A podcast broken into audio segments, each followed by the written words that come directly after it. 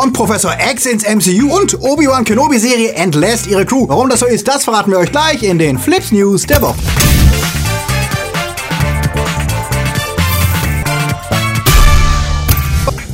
Hunger Games kriegt Prequel, neuer Captain America irritiert, Trump klaut bei Star Trek, Bambi wird zum Löwenkönig, was bringt die Switch Pro, Picard ist wieder da und der Gamer-Frühling wird traurig. Flips wird im Januar unterstützt von unseren Flips Guardians. Swafnirson, Sfrasot, Daniel Brück, Toni Barth, Sterntor 1, Serbi, Nanoska, Heimlicher Punkt Official, Dark System, Alter I und Wir, Silko Pillasch, Luca Kamens, Akoya, Anja Scholz, Daniel Schuh, JFK Faker, der Twarslöper und T-Unit CB. Ein großer Dank geht auch an unsere Flips Junior Guardians. Vielen Dank für euren Support. Wenn dir unsere News gefallen, drück auf den Abo-Knopf und für News unter der Woche folgt uns auf Twitter, Facebook und Instagram. Erinnert ihr euch noch an die Hunger Games, die Tribute von Panem? Ja, wie Twilight gehört das Franchise ja zu den Mega-Hits der 10er Jahre, deren Fandom sich aber kurz nach den letzten Folgen scheinbar aufgelöst hat. Susanna Collins, die Autorin der Romanverlage, veröffentlichte jetzt einen Ausschnitt aus dem kommenden Prequel-Roman der Katniss Everdeen-Saga, der The Ballad of Songbirds and Snakes heißen wird. Das Echo darauf war allerdings gespalten. Die Story, die 64 Jahre vor dem ersten Buch spielt, wird aus der Sicht des jungen Snow, des zukünftigen Diktators erzählt, der zu dem Zeitpunkt gerade 18 ist und für die 10. Hunger Games einen Kandidaten vorbereitet. Die Aussicht, mehr über den Diktator als Teenager zu erfahren, ließ viele Leser wohl kalt, wie ein Fan es auf Twitter formulierte. Ich habe jetzt Jahre darauf gewartet, um eine Snow Origin Story zu bekommen, über einen reichen weißen Jungen, der zum Diktator wird mit einer Vorliebe für, lass mich nachgucken,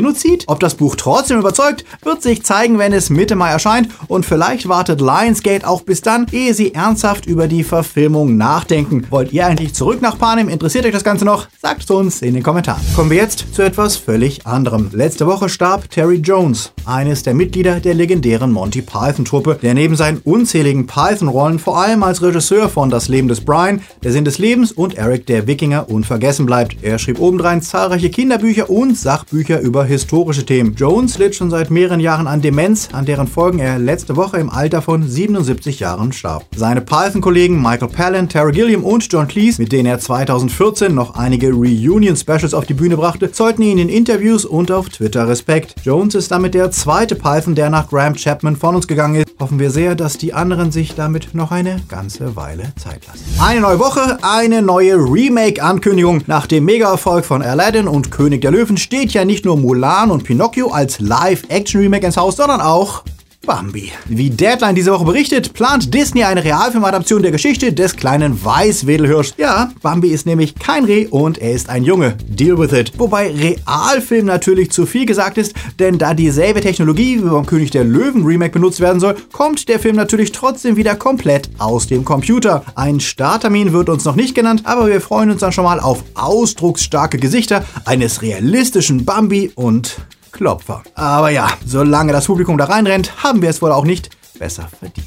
Bond, keine Zeit zum Sterben, kam diese Woche mit einem neuen Gerücht, das Fans wohl entweder beglückt oder verstört. Denn angeblich wäre der Film 2 Stunden und 54 Minuten lang. Knappe 3 Stunden für einen Bond-Film? Okay, die Filme waren selten kurz. Ein Quantum Trost war mit 1 Stunde 47 der bisher kürzeste Film der Reihe. Aber 3 Stunden scheint selbst für den 25. Bond und den Abschied von Daniel Craig extrem lang zu sein. Bestätigt ist diese Laufzeit noch nicht, die auf geleakten Angaben osteuropäischer Niederlassungen Universals basiert aber nachdem ja jeder Popcorn-Film heute als episches Erlebnis vermarktet wird, scheint es auch nicht völlig ausgeschlossen zu sein, dass wir uns auf einen langen Kinoabend einstellen müssen. Na dann mal viel Martini zum Schütteln, Rühren oder Milchshakes machen mitbringen. Die Zusammenführung von Disney und Fox geht weiter. Letzte Woche haben wir berichtet, dass Disney sich vom Namen Fox trennt und die Studios als 20th Century Studios weiterführt und aus Fox Searchlight schlicht Searchlight Pictures macht. Der großartige Jojo Rabbit, zu dessen Deutschlandpremiere wir letzte Woche eingeladen waren und bei dem wir auch Tiger Waititi kurz Hallo sagen konnten, ist ja der erste Film, der offiziell als Searchlight-Film bezeichnet wird, auch wenn er im Vorspann noch das alte Logo trägt. Und wenn der Name das einzige ist, was sich ändert, können wir auch hoffentlich noch zukünftig auf solche interessanten Mutanten nicht Franchise-Filme hoffen. Doch was passiert mit den Franchise, die Fox besitzt? Avatar wird weitergehen, das steht fest. Kingsman bekommt mindestens noch einen Film. Unklar ist, wie es für Stirb langsam, Planet Affen, Alien und Predator aussieht. Und auch die X-Men sehen wohl eher einem Reboot im MCU entgegen. Das legt zumindest eine Meldung von Digital Spiner, die berichteten Patrick Stewart hätte während der Picard-Promotour auch kurz über seine Rolle als Professor X gesprochen und eine eventuelle Rückkehr der Figur. Stewart verriet darin, dass er schon vor Monaten mit Kevin Feige geredet habe und da wäre auch das Thema X-Men zur Sprache gekommen. Er würde die Rolle nochmal spielen, wenn es nicht Logan gäbe, sagte er. Denn der Film wäre für ihn und für Hugh Jackman der perfekte Abschied von den Figuren gewesen. Das hätten sie beide gespürt. Und damit bestätigte er nicht nur, dass wir seine Version von Professor X nicht wiedersehen werden, sondern wohl auch, dass Jackman nie mehr als Wolverine zu erleben ist. Was natürlich nicht ausschließt, dass James McAvoy für Marvel den Savior weiterspielen könnte, aber gegenüber Yahoo zeigte auch der sich eher skeptisch. Er sei sich nicht sicher, dass die Themen der X-Men gut im Marvel-Universum funktionieren. Es gäbe ja nur eine Handvoll Avengers, aber Mutanten, das wären Tausende und es kämen ständig neue hinzu, was zu einer ziemlichen Veränderung des MCU führen würde. Kevin Feige war ja jahrelang sehr heiß auf die Lizenz an X-Men und es scheint natürlich, dass er sie spätestens in Phase 5 ins MCU holen wird, aber im Moment sieht es wohl so aus, als blieben die bisherigen X-Men-Filme in ihrem eigenen filmischen Universum. Was haltet ihr davon? Wollt ihr die X-Men im MCU sehen? Und wenn ja, in welcher Form? In der alten oder in einer rebooteten Form? Lasst es uns wissen. Bleibt dran, denn gleich erfahrt ihr noch, warum die zweite Star Wars-Serie neben dem Mandalorian gerade in Schwierigkeiten steckt und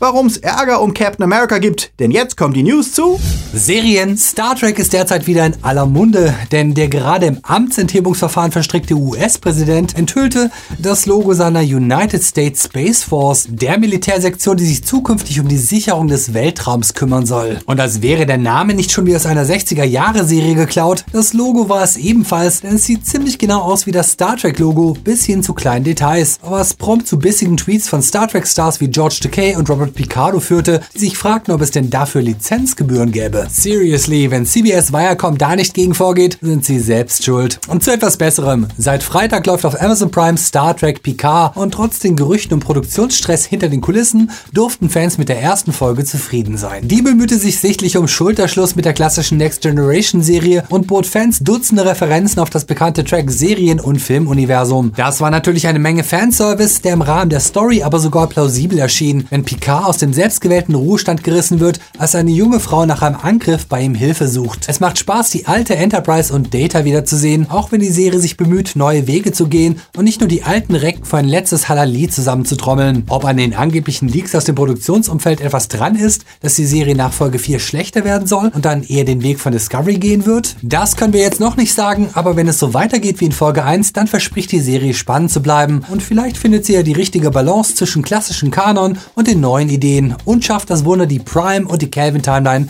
verschmelzen zu lassen. Wobei, das wäre dann die Amazon Prime Timeline? Nein.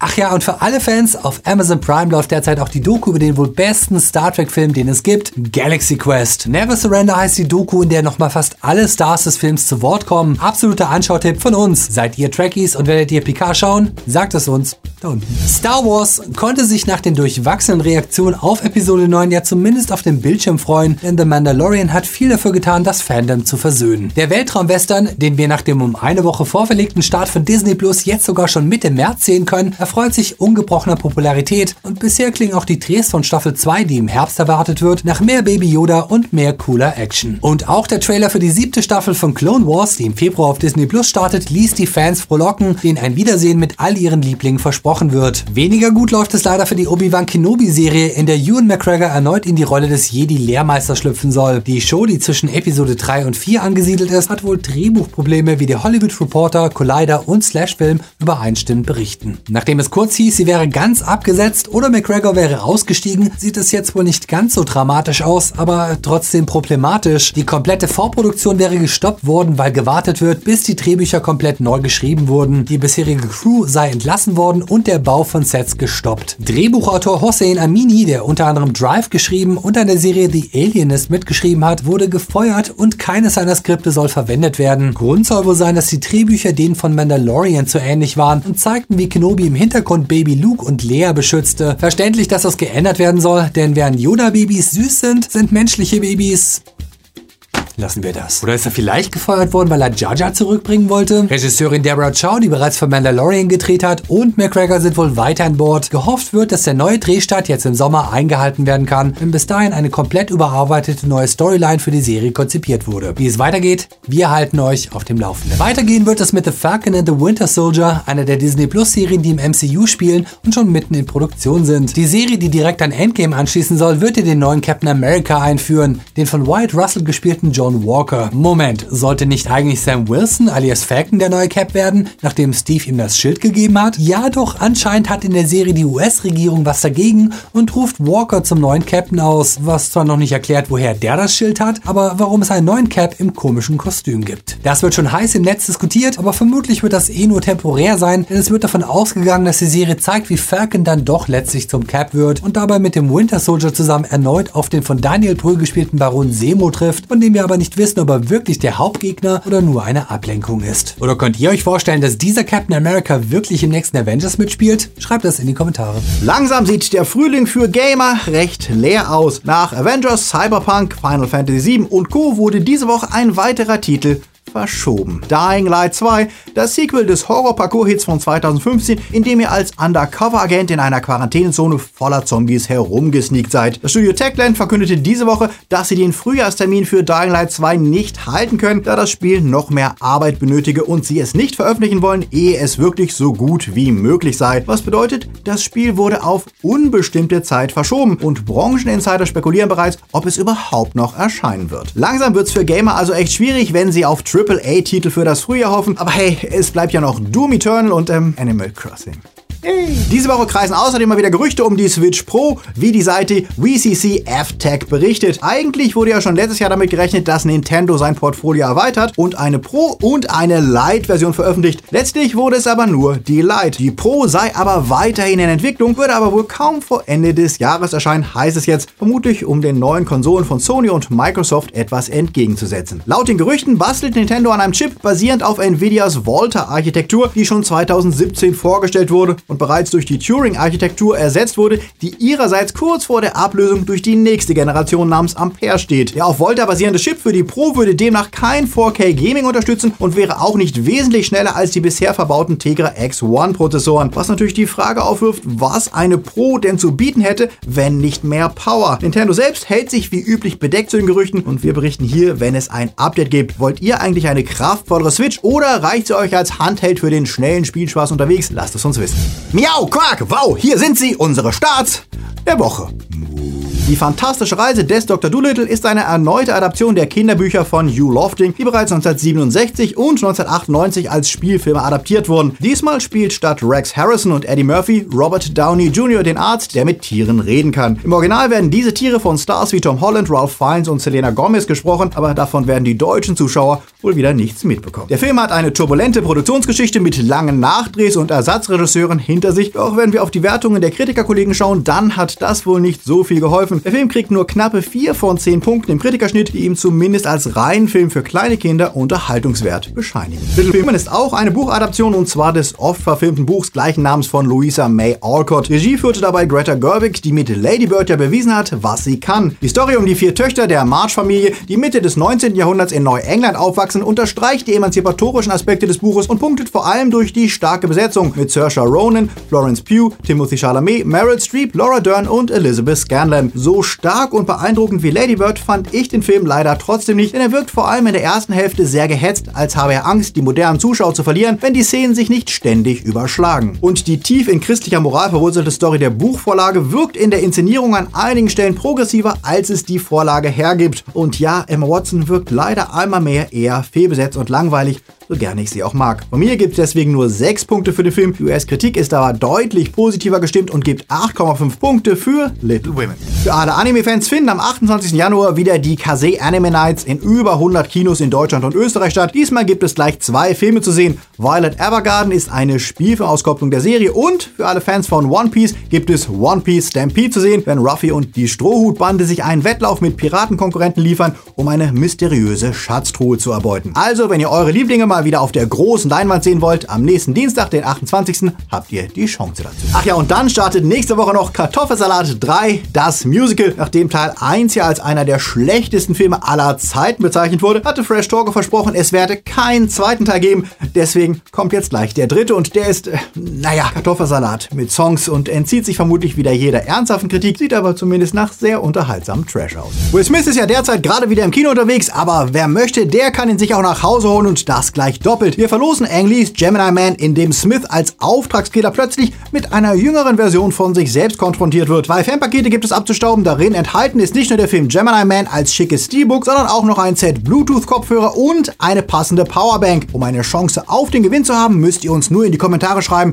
was ihr machen würdet, wenn ihr eine junge Version von euch selbst treffen würdet. Teilnahmeschluss ist wie immer in einer Woche und die Gewinnspielregeln findet ihr unten verlinkt. Ich wünsche euch viel Glück. In der Beschreibung findet ihr natürlich auch unsere Social Media Links, wenn ihr unter der Woche täglich News zu Filmen, Serien und Games wollt. Wir freuen uns, wenn ihr uns dort stalkt und auf Instagram sind wir auch für Grüße und Fragen erreichbar. Außerdem checkt unser Video von Freitag aus, in dem wir verraten, was ihr wissen solltet, ehe ihr mit der neuen Picard-Serie loslegt. Es ist Januar, die Einnahmen sind im Keller und wir brauchen euren Support. Durch Teilen, Weiterempfehlen, Werbung nicht überspringen oder ein kleines einmaliges Trinkgeld per Paypal. Oder ihr fördert uns regelmäßig auf Patreon, so wie die coolen Time Lords, deren Namen ihr hier seht. Sie sind Flip-Supporter genauso wie die Guardians, Junior Guardians, Patroni und Padawans und sie machen Flips mit möglich. Wenn ihr euren Beitrag leisten wollt, dass wir weiterhin Flips machen können, klickt euch auf Patreon. Und alle, die schon dabei sind, danke. Wir sehen uns im Discord Hangout. Wir freuen uns auf euch nächste Woche. Bis dahin haltet durch, der Januar ist bald vorbei. Genießt gute Filme, Serien, Games und seid nett zu anderen, auch wenn ihr sie nur online trefft. Bis dann, läuft.